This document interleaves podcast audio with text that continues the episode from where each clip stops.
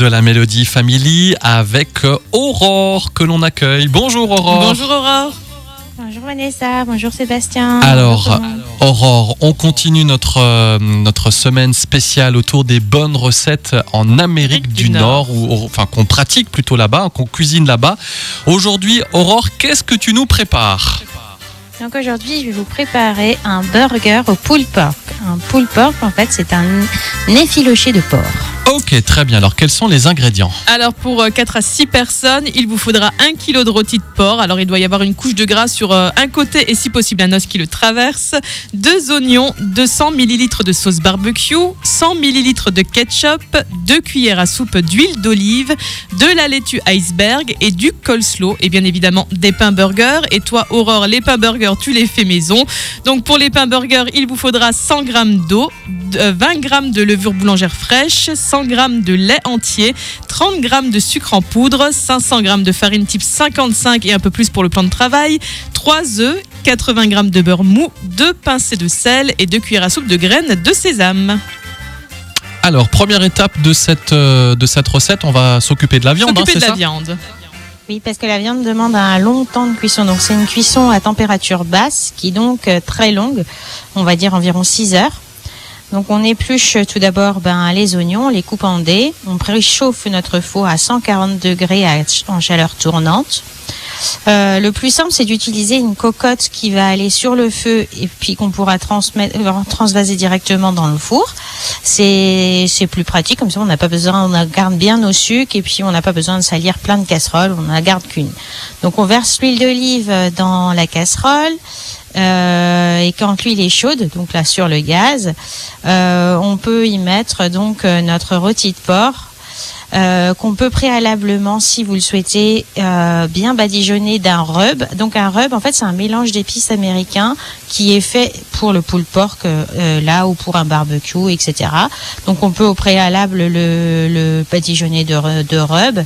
On le fait bien revenir sur toutes les faces. Ensuite, on l'enlève on fait dorer les oignons, on les laisse revenir doucement. On les fait pas noircir parce que comme il va y avoir une cuisson longue, il faut qu'ils soient euh, pas trop cuits. Donc pendant ce temps, on mélange notre sauce barbecue, notre ketchup et euh, quand le rôti, quand pardon pardon, quand le rôti et les oignons sont bien dorés, vous remettez tout dans votre casserole et vous arrosez de votre sauce. Euh, donc vous mélangez bien, vous badigeonnez bien votre rôti avec la sauce. Et là, vous enfournez à 140 euh, pour déjà 3 heures. Donc au bout de 3 heures, vous retournez votre viande et vous remettez votre viande 3 heures au four.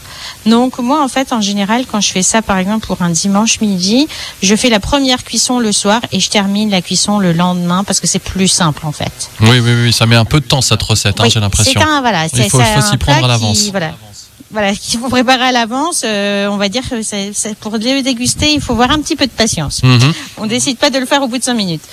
Donc ensuite, pour les petits pains, personnellement, j'aime bien les faire moi mais vous pouvez en acheter, euh, voilà, ça va aussi. Mais moi, je trouve que c'est vraiment meilleur quand on les fait soi-même. Donc moi, je l'ai fait euh, une recette toute facile. On prend, on mélange de l'eau, de la levure, du lait tiède. Alors surtout bien faire attention que le lait ne soit pas une, euh, une température supérieure à 37 degrés parce que c'est pas bon pour la levure.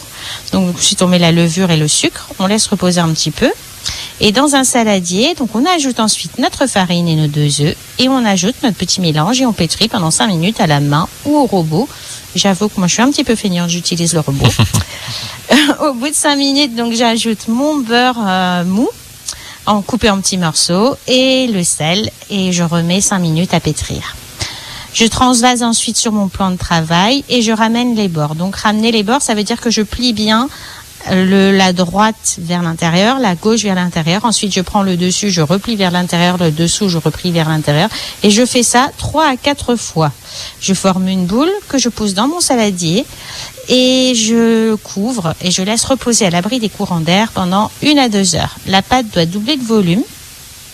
Donc ça, c'est la fin, c'est la première pousse. À la fin de ma première pousse, quand ma pâte a doublé de volume, je pose ma plate sur mon plan de travail qui est préalablement fariné.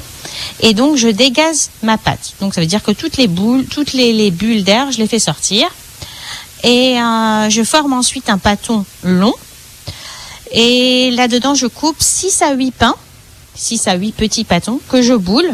Je refais des petites boules et je les pose euh, sur un, je les laisse poser sur mon plat, sur euh, mon, pardon, sur mon plan de travail et je couvre d'une euh, d'une serviette propre pour pouvoir laisser repousser une heure.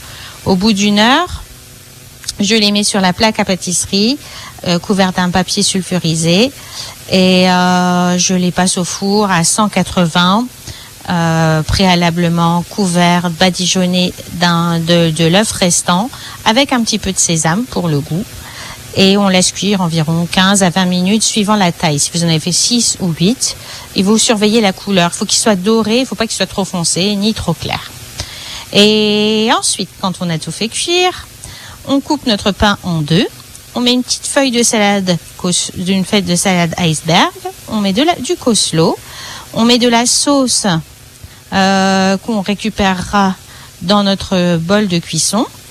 Euh, on effilochera bien la viande, on met dedans et après il n'y a plus qu'à déguster et vous verrez c'est un Mmh, délice. oui, Ah, elle alors- se mérite cette recette Ah quand même. Ah oui, oui, il y a du boulot, mais voilà, je pense que le résultat est sympa. C'est vrai que, en tout cas, on a mis tous les ingrédients, toutes la- la- les façons de faire, tout ce que tu viens de nous dire sur notre site radiomélodie.com.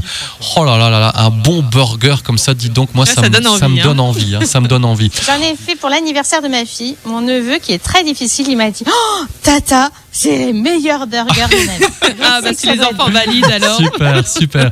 Demain, on fera des max and cheese, des max, oui, des mac and cheese. à demain, Aurore. À à demain. demain. À demain.